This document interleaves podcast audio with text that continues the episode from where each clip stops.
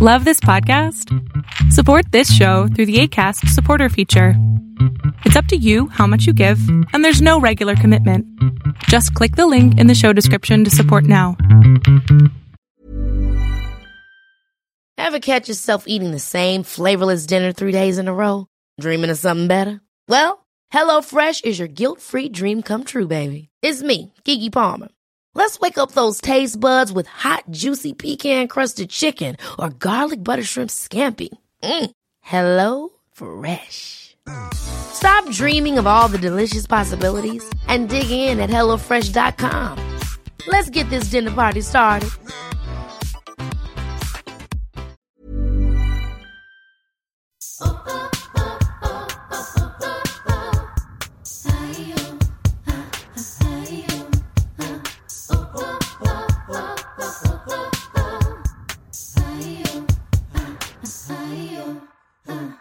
Hola amigas, ¿cómo están? Bienvenidas a un nuevo episodio de Yo Mujer. Oigan, estoy súper, súper, súper feliz de que me acompañe el día de hoy mi amiga Jude Salazar. Jude Salazar es una actriz mexicana, pero que creció en Estados Unidos. Tiene una cosa que se llama The Badass Woman Club, que es un círculo de libros de autoras mujeres que debes de leer. Y tiene toda una onda increíble con respecto a no sentirse lo suficientemente mexicana, no sentirse lo suficientemente americana y es toda esta in-between de no saberse ni de aquí ni de allá.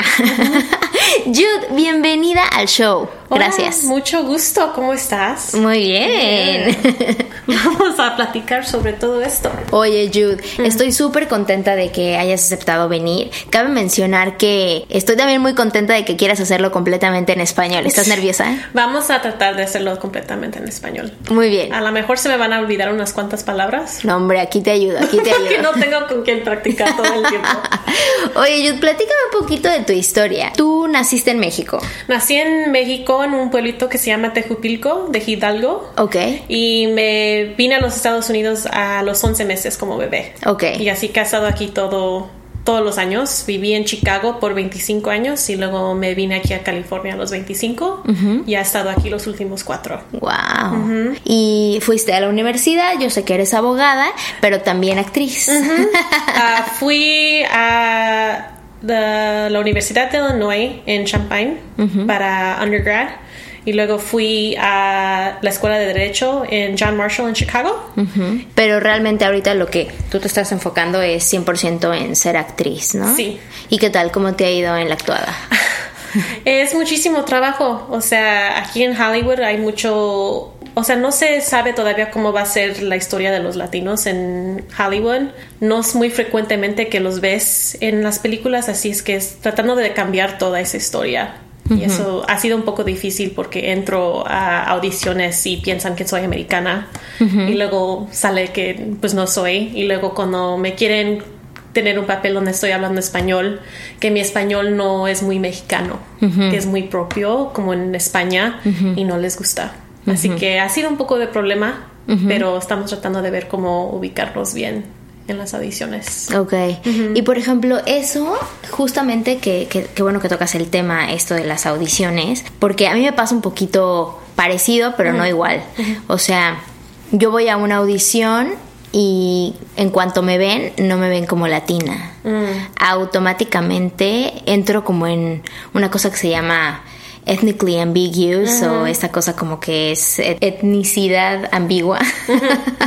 Que no saben qué eres. que no saben qué eres, de dónde eres, de dónde vienes, del- pero más bien en México le llaman latino internacional, Ah. que es como esta parte de que tiene la piel más clara y a lo mejor yo que tengo los ojos claros también es como una onda, pero también tengo esta nariz, entonces generalmente se me ha llevado al lugar de es griega, es este Italiana. italiana, Middle Eastern, este por ahí estoy haciendo audiciones para unas cosas para Jordania, porque como que esa es mi gente, físicamente esa es mi gente. Pero yo soy más mexicana que el chile, o sea, soy mexicanísima. Entonces, como que me sorprende que eso, ¿no? Que no eres lo suficientemente mexicana. Y justamente de eso quiero hablar contigo, porque yo sé que a ti te pasa que te dicen que no eres lo suficientemente mexicana en México. Pero- visito a familia. Exactamente, pero también aquí en Estados Unidos te dicen que no eres lo suficientemente americana, ¿no? Entonces, platícame un poquito cómo es esa experiencia de que aunque eres mexicana, porque naciste en México y porque tus papás son de México, que aunque te hayas venido a Estados Unidos y aquí creciste y te desarrollaste y hiciste todo lo que, lo que hiciste y que hablas perfectamente español y perfectamente inglés, ¿qué son las cosas con las que te enfrentas todo el tiempo que dices, oh, soy mexicana. Creo que es muy fuertemente en todo en la cultura. O sea, yo donde tengo muchos problemas es la identidad con la cultura mexicana, pero luego querer ser un poco americana también. O sea, mi mamá siempre quiere que me case y que tenga los niños y yo ya tengo 29 años, así que está como en ese momento donde me preguntan todo el tiempo cuándo me voy a casar y cuándo voy a tener hijos. Y yo he estado en una carrera, enfocado en una carrera que no quise. Lo hice por parte de mis papás, que ellos quieren, querían que siempre fuera abogada, que fuera a la escuela. Así que yo estoy teniendo mucha batalla con tratar de, o sea, darle a mis papás lo que quieren culturalmente y luego también dándome cuenta que yo, aunque soy mexicana, crecí aquí y todas mis amigas son americanas y tratando de enfocarme en este en el sueño que siempre he tenido y no sentirme como culpable de querer pertenecer, pertenecer a algo más, de que no más educación y cultura. O sea, yo a mí el arte me importa mucho. Y yo creo que en México um, ser artista como que no es muy común. Y los papás como que tienen un poco de esfuerzo en tratar de ubicar cómo ayudar al hijo en algo así. O sea, yo vengo de una familia donde todas mis, mis primas fueron a la universidad, tienen carreras. Mis tías, tengo dos tías que son abogadas, tengo una que es una profesora, así que para mí siempre ha sido que tengo que ser educada y tener esta carrera. Ajá, que tienes que tener una profesión. Una profesión, así que cuando salí a los que a los 25 años que yo ya no quería hacer lo de derecho y que quería hacer lo que siempre ha querido hacer, que ser artista y una actriz en o sea, películas, ha tenido mucho esfuerzo de tratar de explicarle eso a mis papás y al mismo tiempo no hacerlos sentir como que les hice perder todo ese dinero que invirtieron hace años. En ti. Porque yo desde chiquita, o sea, el plan siempre ha habido, ha sido, va a ir a la escuela de derecho, va a ser abogada, se va a casar, va a tener hijos. Que ese es el plan que, que tus papás hicieron para los ti. Plan que, el plan que me hicieron y luego a mí lo que me pasó es que hace unos seis años conocí a un chapo en que entré en una relación muy seria y él era director. Así que me empezó a poner un montón de sus proyectos, o sea, nomás para divertirnos. Y en ese momento es cuando me di cuenta que yo desde chiquita o sea, me encantaba cantar, me encantaba actuar en televisión, o sea, en frente de la cámara, en las fiestas. Y um, aunque ya no estamos en la relación, o sea, yo le digo muchas gracias a él por sacar eso de mí. O sea, desde chiquita yo ni en cuenta porque tanto tiempo pasé en este plan. No, y por agradar a tus papás y por no tener problemas con tus papás y por decir eso es lo que ellos quieren y, y se merecen que yo sea una buena niña y sea una buena hija y les cumple el sueño de verme recibida, ¿no? Como, como una profesionista. Cuando en realidad también la parte de actuar, pues tiene su onda de profesión, tiene su onda de, de, estudiar, de entrenarse, ¿no? Que no son, al menos yo que también comparto la, la profesión contigo, pues no son enchiladas, o sea... Y es una invertida de dinero. Sí. En todo. Y todo, y también, o sea, cuidarte, es como, es toda una industria que te obliga a ser parte de algo más, que no es nada más ir a la escuela y estudiar, que a ver, no de mérito si tú tienes una carrera. Sí. si tú tienes una carrera profesional, está increíble, pero también creo que en México, como bien lo dices, no tenemos la visión de que las carreras de arte también son carreras, de que las profesiones, tanto en artes plásticas, como en las artes escénicas, como en la música, en fin, también son carreras que se estudian y que también necesitas entrenar y también necesitas ir a la universidad, ¿de acuerdo? Y que lo que pasa es que como los papás creen que no vas a ganar dinero, como que no lo apoyan tanto, ¿no? Sí, conmigo fue lo mismo, igual como que tuve que tener mi plan B, era como de, ah, sí, o sea, quiere estudiar teatro, pero ¿qué más? O sea, ¿qué más va a ser? Sí, siempre lo ven como un chiste, ¿no? Chiste o como de se le va a pasar. Ah, unos, dale unos cuantos años. Sí, y hombre, exactamente. Y pues no, cuando te pica el gusanito de la actuada y de la artisteada está súper, súper complicado. Pero sí creo que, como bien lo dices tú también, es como, bueno, ya le di gusto a mis papás porque así lo decidiste, porque también pudiste haber dicho, bye, no quiero hacer esto, adiós.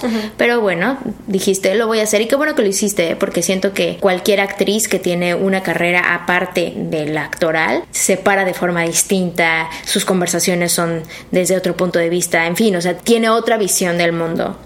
Quiero que ahora, más bien, me digas un poquito esto, o sea, cómo has mediado, porque, ok, Tú eres actriz, eh, has trabajado aquí en, en, Los Ángeles, has hecho proyectos súper cool y evidentemente nadie sabemos de ti porque no eres Salma Hayek, porque no eres eh, la latina que, ah, por ejemplo, ahorita hay una latina que le está rompiendo que se llama Cristina Roldo, Mm. que ahora como que está en Everywhere. Este, estas como latinas de las que, o más bien mexicanas, de las que sabemos, porque son las famosas, ¿no? Entre comillas. Pero a mí algo que me sorprende, que fue cuando te conocí, que dije, ¿cómo es posible que yo no sepa nada de ella? Si ella es súper mexicana y ha hecho todas estas cosas, ¿tú crees que tiene que ver porque en México no consideramos que tu perfil sea de alguien mexicano, sino más bien de alguien americano? Yo pienso que tiene que ver mucho con eso. Ajá. Y aparte yo también, como no ha hecho mucho proyecto en México, Ni en español. ni en español, así es donde también tengo que lanzar un poco más de trabajo. Pero es tan difícil y pienso lo que el problema es que personas no se dan cuenta de que Salma Hayek trabajó por años, o sea, 10, 15 años antes de que hagas un papel que te lance como actriz. Y por eso tengo un poco de celos de las personas que empezaron más jóvenes, porque, o sea, si empiezas a los 8 años, ahorita tienes una carrera a los 25, 27, 26, espectacular, porque ya tuviste todo ese tiempo. Así que, como yo acabo de empezar hace 6 años, tengo como otros 5 o 6 que me esperan, y eso ya yo la sé. Así que creo que el esfuerzo ahorita es no perder el enfoque de que todos tenemos que hacer esos 6, 7 años. Yo pienso que ahorita mi problema es que voy a una audición, me ponen en lo que es un callback, que te dicen que regreses y luego te ponen en un hold, que quieren, te, te quieren decir que dejes ese día aparte para ellos. Y luego como a dos días antes me dejan ir. Y me ha pasado como 10, 12 veces este año. Wow. Y estoy tratando de no volverme loca yo y darme cuenta que puede ser lo más pequeño que no les gustó y que por eso no, no tienes ese... Bueno, yo, híjole, de, de mi experiencia audicionando, que a lo mejor yo sí empecé más chiquita, yo empecé a los 16, pero igual, o sea, me he dado cuenta que en las audiciones no tiene absolutamente nada que ver contigo, o sea, te lo juro, tú podrás ser el más talentoso de la tarde, habrás podido haber llegado con todo y últimamente no tiene nada que ver contigo. Y es algo tan subjetivo, o sea, puede ser desde que entraste y tú le recuerdas al director a una maestra y entonces ya no te quedaste. O sea, cosas tan tontas como esa o que ya tienen en su mente de cómo tiene que ser el personaje y entonces a lo mejor tú literalmente estás un poquito más alta o un poquito más delgada o no, e- no eres lo suficientemente latina, ¿no? O sea, porque tú tienes la piel clara, entonces a lo mejor están buscando a alguien de, de piel más oscura. Entonces son como cosas que ya ni siquiera tienen que ver con que si lo hiciste bien o lo hiciste mal. Es más bien una sensación como de energía de que cuando entras le de entrada que no seas una loca. Sí, hay varias de esas. Porque yo un tiempo que estuve haciendo, o sea, estuve del otro lado en la mesa cuando asistía a un director, me acuerdo perfecto que en cuanto entraban las actrices y ponía su currículum, escribía así en la puntita del currículum, ponía crazy y li- literalmente así loca y yo decía ¿por qué pone eso? y ya cuando sabía se iba le preguntaba ¿por qué hiciste eso? y me dice porque con esta persona no quiero pasar ocho semanas y es muy cierto. Hasta ocho horas. son bastantes. Exactamente. Entonces era más bien como de si yo entra la persona y me siento cómodo, no es una locada, pues claro que voy a estar más, más feliz de tenerla, ¿no? en, en, el proyecto ocho semanas o lo que sea que dure esta peli o esta obra o lo que sea, ¿no? Pero de verdad no tiene absolutamente nada que ver contigo. Es más bien las audiciones son una habilidad que se desarrolla igual como desarrollas eh, cantar, igual como desarrollas sentirte cómodo ante la cámara, igual como desarrollas cualquier cosa, desde hasta correr, ¿me entiendes? Las audiciones es parte de una habilidad que se desarrolla con el tiempo y la única forma de hacerlo pues es haciendo audiciones, ¿no? Una vez me preguntaba alguien así que qué padre que puedas hilar trabajos, ¿no? Que de un trabajo saltes al otro trabajo. Y yo digo, pues es que sí, porque últimamente la el trabajo real del actor es buscar trabajo.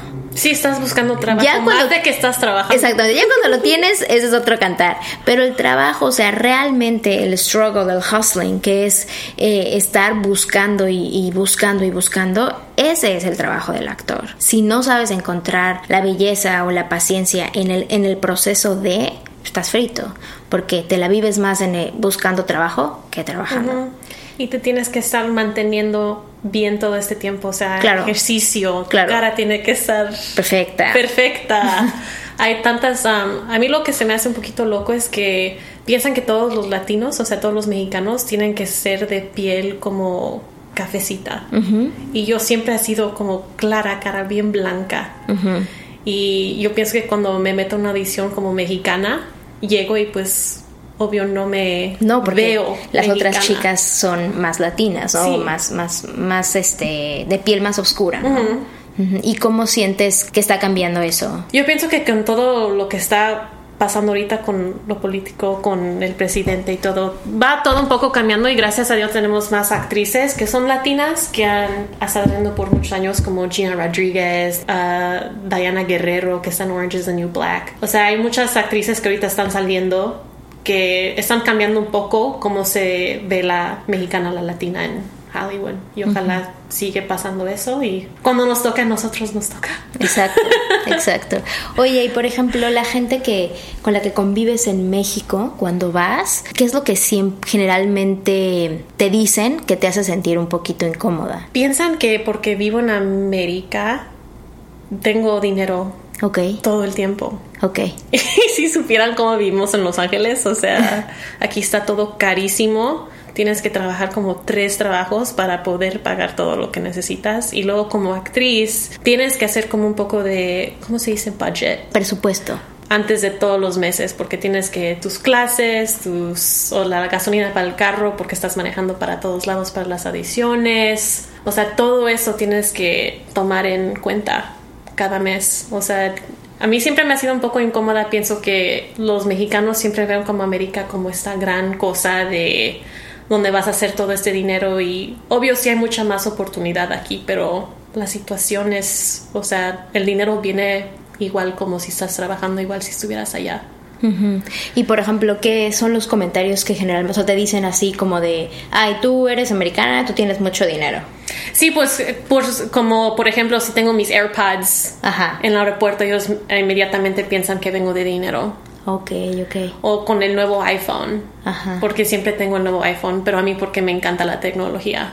No, y porque evidentemente aquí hay más posibilidades de sacar un celular de última tecnología. Es que todo está carísimo en México. Ajá, pero y luego, por ejemplo, en tono un poco más personal, por ejemplo, con tus amigas de México o con tus primas de México, ¿qué es lo que siempre como que oyes que te parece raro? Yo pienso que tengo algunas veces, uh, me siento como que son un poco, no celosas, pero como que les gustaría cambiar de, o sea, de escena para ellos, o sea, venirse a los Estados Unidos y ver cómo todo va. Y a mí yo pienso que siempre me han echado, no culpa, pero creo que ellos no se dan cuenta que yo no hice la decisión de venirme a los Estados Unidos. Eso fue decisión de mi mamá. O sea, yo pienso que también siempre me ha sido sentido un poco culpable porque soy la única de mis primas que vive aquí. O sea, toda la familia de mi mamá está en México. Y a mí lo más que me gustaría es tener más familia aquí.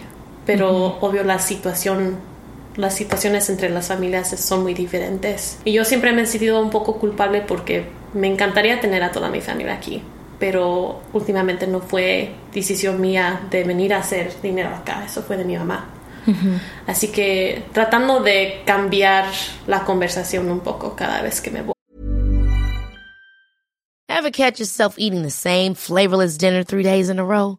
Dreaming of something better? Well, HelloFresh is your guilt-free dream come true, baby. It's me, Kiki Palmer. Let's wake up those taste buds with hot, juicy pecan-crusted chicken or garlic butter shrimp scampi.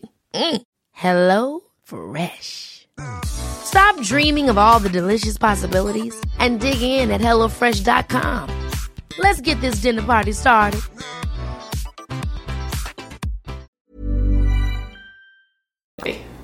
Y preguntar qué necesitan de acá, qué les puedo traer. O sea, para. Ah, ok, tú has ab- abierto un poco más bien la conversación en, el- en sentir de compartir lo que tú tienes. Y yo desde chiquita, o sea, siempre les mandábamos ropa, o sea, ropa que a mí ya no me quedaba o porque mis primas y yo casi somos todos de la misma altura, mismo peso y todo. Así que mandarlo, mi mamá siempre les mandaba ropa, les mandaba, o sea, nuevas cosas como los nuevos teléfonos. Pero sí es un poco de cambiar mi mentalidad que pues yo no, no soy la culpable de que todas las cosas cambiaron como cambiaron para mí. Claro.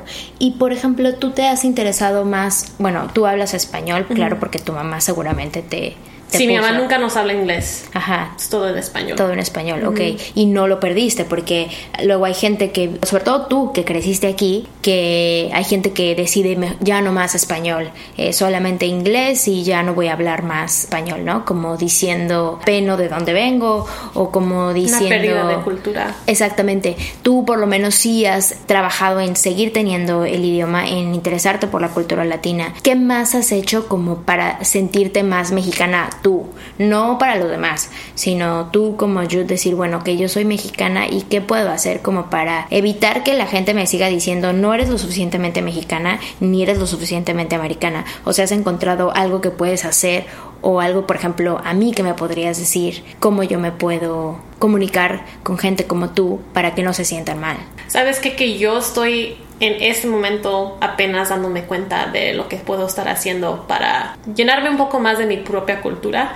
Porque creo que por tanto tiempo tuve tanta amiga americana y me perdí mucho en la cultura americana que sí perdí un poco de la cultura mexicana y no fui no fue hasta este verano donde tuve que ir a visitar a mi papá que se enfermó mucho que me di cuenta que yo ellos me trataron de mantener en esa cultura pero yo por estar queriendo ser parte de esta cultura americana que ya ni saben qué quieren.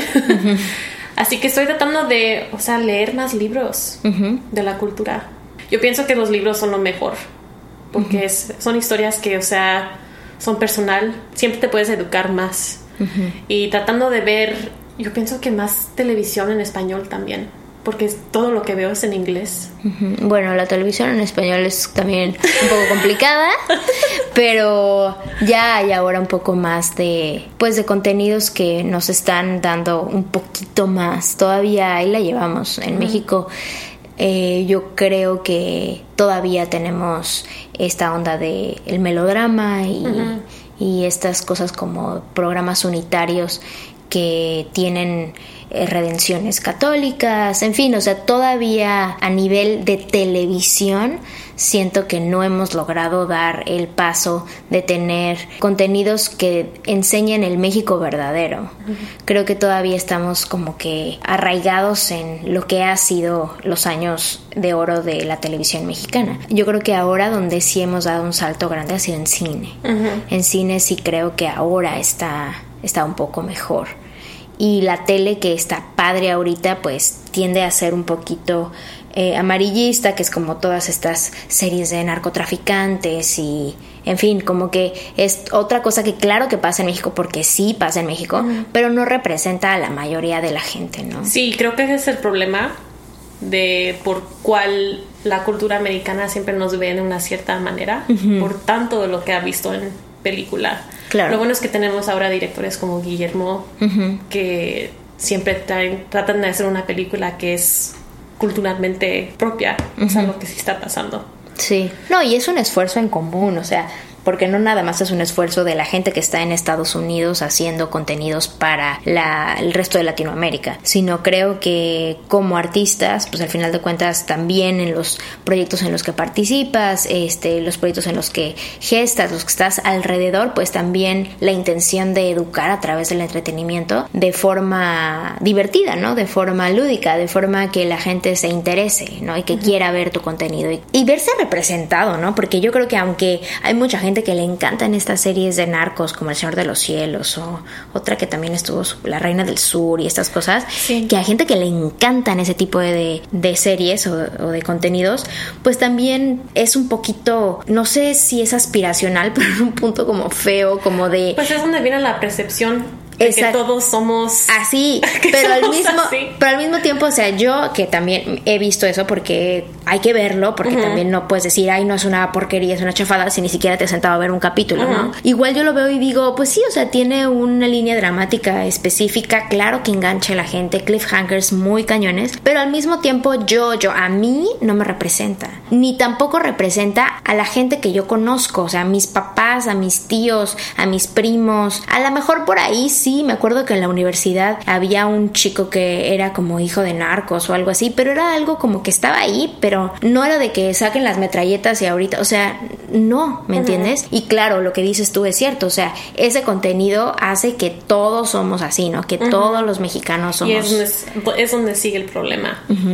Y como actrices es donde nos van a seguir Claro, porque así seguramente te ponen como latina sexy, Ajá. este chica eh, la esposa del narco. La esposa, exacto, exacto, exacto. Sí, que es como de tienes que ser sexy, porque si eres latina y no eres sexy, no eres nadie.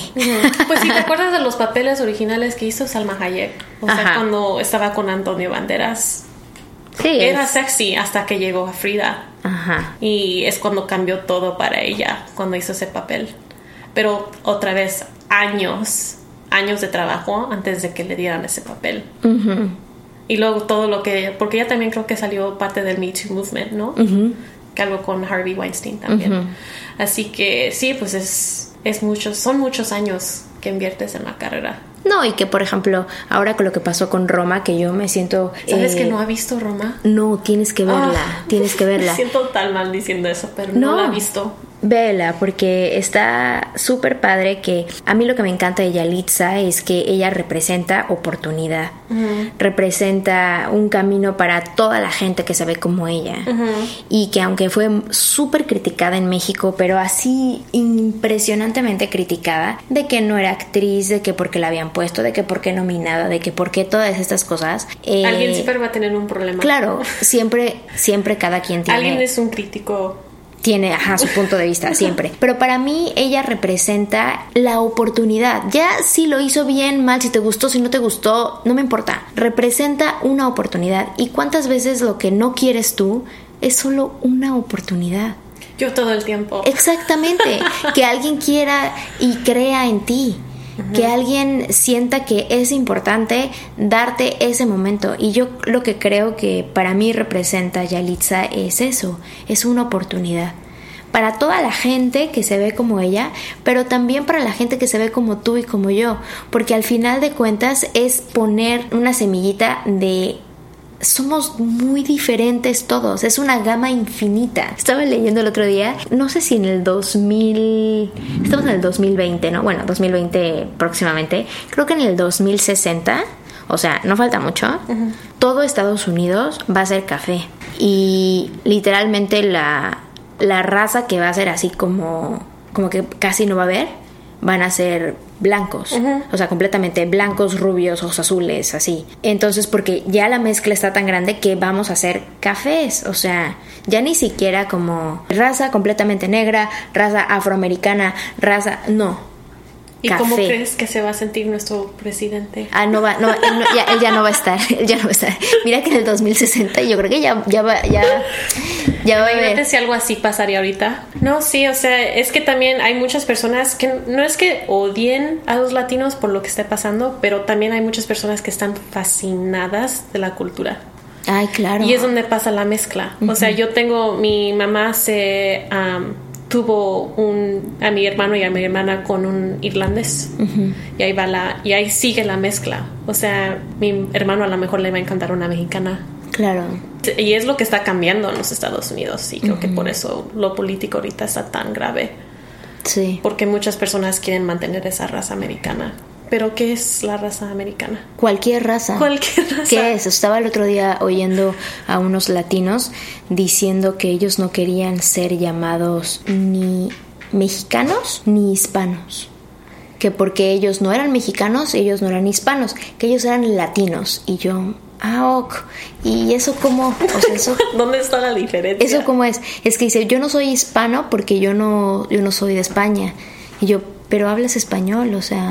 Porque yo pienso que, yo siempre he pensado que hispano viene del lenguaje, ¿no? Ajá. Nuestros todos hablando Sí, español. exacto. Entonces sí, hablar de raza, o sea, nosotros en, en México te digo que no tenemos como esta onda del racismo con literalmente la raza negra, porque en México... O sea, hay, pero muy poquito. O sea, casi que toda la gente de raza negra que veas en México, la mayoría son extranjeros o ponle que vengan de Veracruz o de Cancún, que son cubanos que llegaron a México, en fin. Pero no hay, o sea, hay mexicanos negros, claro que sí, pero muy poquitos. O sea, al menos yo nací y crecí en México, en la Ciudad de México. Y Que está cambiando mucho. Que está cambiando mucho. Y durante, yo soy del 86, del 86 al 2000, en mi escuela o con la gente con la que yo me, me llevé, nunca hubo un chico negrito o una chica negrita. O sea, había, pero no eran, eran como del chico de intercambio, el chico. Entonces, digamos que con eso no éramos racistas. Pero como somos súper racistas contra gente que es de alguna etnia, tipo Yalitza o este tipo de, de gente, generalmente esa gente está en los servicios, en la agricultura, que viene de los pueblos, en fin. Y, Es y como ahí racismo en clase, ¿no? es clasista. O sea, Clasista. México más que ser ras- racista sobre tu raza como tal, más bien es clasista. O sea, es como depende de lo que tienes, de lo que eres, es como te trato. Y pues así es México, la verdad, esa es una realidad. Y es donde da de venir todo el, querer de los papás de que los hijos tengan una carrera de Exacto, doctor, para, claro, para que ya no seas, por- o también cosas tan tontas como salirte de provincia, o sea, de no vivir en la provincia y, e irte a la capital, porque pues ahí es donde está la gente del La dinero, ajá, y la oportunidad, que hasta cierto punto tienen razón, pero lo que yo voy con este con esta conversación es ¿por qué hacemos eso? O sea, ¿por qué no podemos decir, bueno, esto de los labels a mí las etiquetas me sacan de onda porque siempre de entrada como mujer ya es bueno, es esposa, es qué es, es qué profesión tiene, es eh, o soltera o casada, o ya es mamá, o, o sea, como que te- en vez de decir no, o sea, yo soy mujer, ya después te digo si vengo de México, si estoy casada, si soy profesionista, pero antes que cualquier cosa soy mujer. Educada y es todo lo que te debe de importar. Exactamente, exactamente. Entonces sí, o sea, me parece fascinante tu historia porque creo que Y tiene que ver mucho con las generaciones también. Ajá. Yo creo que nuestra generación está cambiando mucho. O sea, está tratando de cambiar mucho lo que se ve como clasista o todo racista, porque creo que nosotros crecem- crecimos en un tiempo muy diferente. O sea, todo ha cambiado a lo que ha cambiado para nuestros papás. Exacto, pero también es nuestra responsabilidad estar teniendo estas conversaciones. O sea, es tu responsabilidad. eh, Es como pasa el cambio. Exactamente, como mujer, educar, por ejemplo, a tus hermanitos, ¿no? Y decirles, tú eres también mexicano y esto es lo que te atañe, ¿no? O, por ejemplo, tú educarte a ti misma y saber de tu cultura y no perder el lingo de tu lengua madre, que es el español. En fin, o sea, como que creo que es importante. Es importante porque al final de cuentas te define, ¿no? O sea, yo creo que la identidad es algo que se decide porque también pudieron haber pasado cosas como lo tuyo, ¿no? Tú no decidiste venir a Estados Unidos y al final de cuentas aquí estás. Y me encanta. e- Exactamente, y con todo lo que significa eso.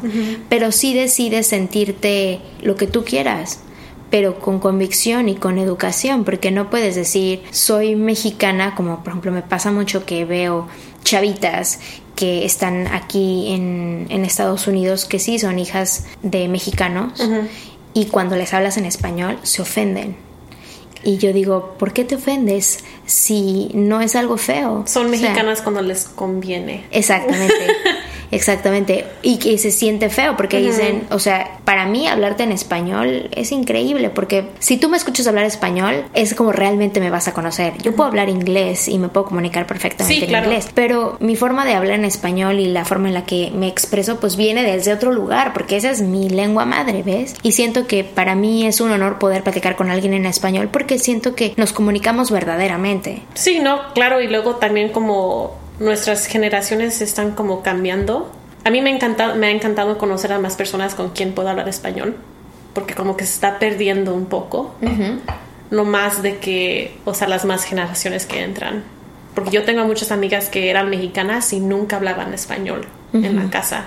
Y ella se le perdió el lenguaje un poco.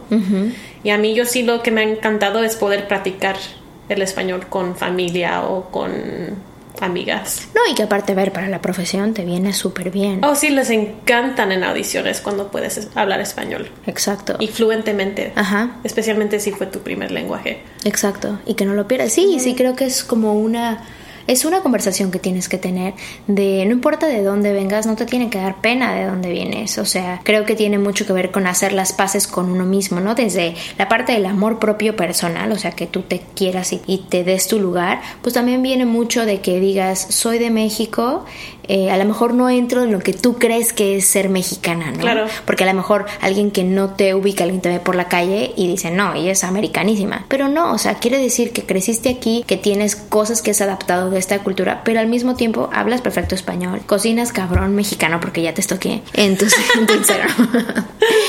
y puedes tener una conversación en español tal y como es y que estás interesada porque también otras personas conozcan que tú también eres México, porque eso es lo que a mí me pasa de repente que digo, ¿cómo? O sea, México solo es lo que tú piensas. No, México es muchísimas cosas. Los mexicanos somos muchísima, de una variedad de cosas increíbles. Y todos, y todos nos vemos diferentes. Y todos los mexicanos que viven aquí en Estados Unidos, perdón, pero es la gente que más trabaja, es la gente que está al pie del cañón. Tenemos como tres, cuatro trabajos a la vez. Claro. y no, no veo por qué no nos debemos de sentir orgullosos de eso. Y somos muy orgullosos del trabajo. O sea, sí es que a mí mi mamá siempre me ha enseñado a trabajar muchísimo. Y yo pienso que por eso casi siempre paso enferma, porque nunca sé cómo parar. Pero sí, yo, yo, yo también cuando voy como a las tiendas o a los restaurantes, y obvio te das cuenta cuando alguien se está esforzando a hablarte inglés. Yo trato de cambiarle bien rápido. Ah, pero también tratando de hacerlo de una manera donde ellos no se van a sentir como ofendidos, porque también tengo ese problema donde yo también creo que tengo un poco de miedo de empezar a hablar español para no ofender a la otra persona, porque no sé si esa persona sí quiere practicar en español o si ellos quieren estar platicando en inglés para aprender igual.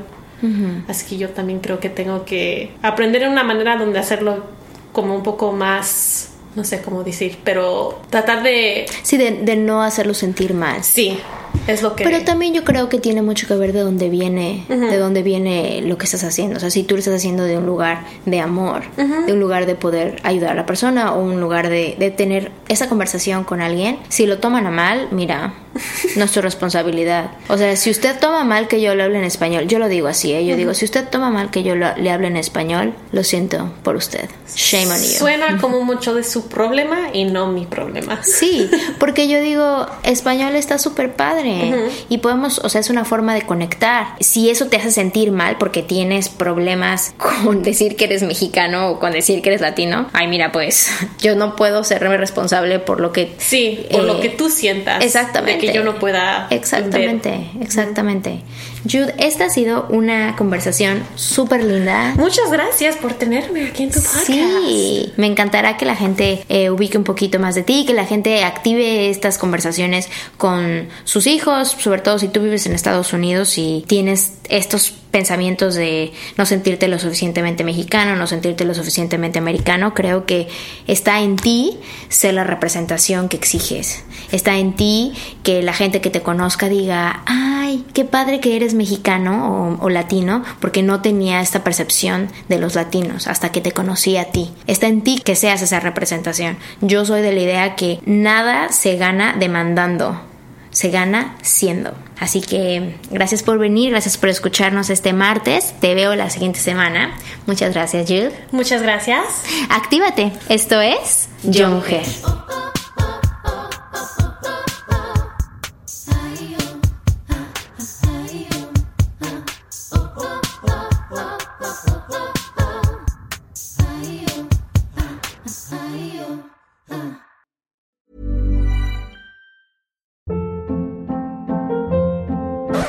Hold up. What was that? Boring. No flavor. That was as bad as those leftovers you ate all week. Kiki Palmer here, and it's time to say hello to something fresh and guilt-free. Hello Fresh. Jazz up dinner with pecan-crusted chicken or garlic butter shrimp scampi. Now that's music to my mouth. Hello Fresh. Let's get this dinner party started. Discover all the delicious possibilities at hellofresh.com.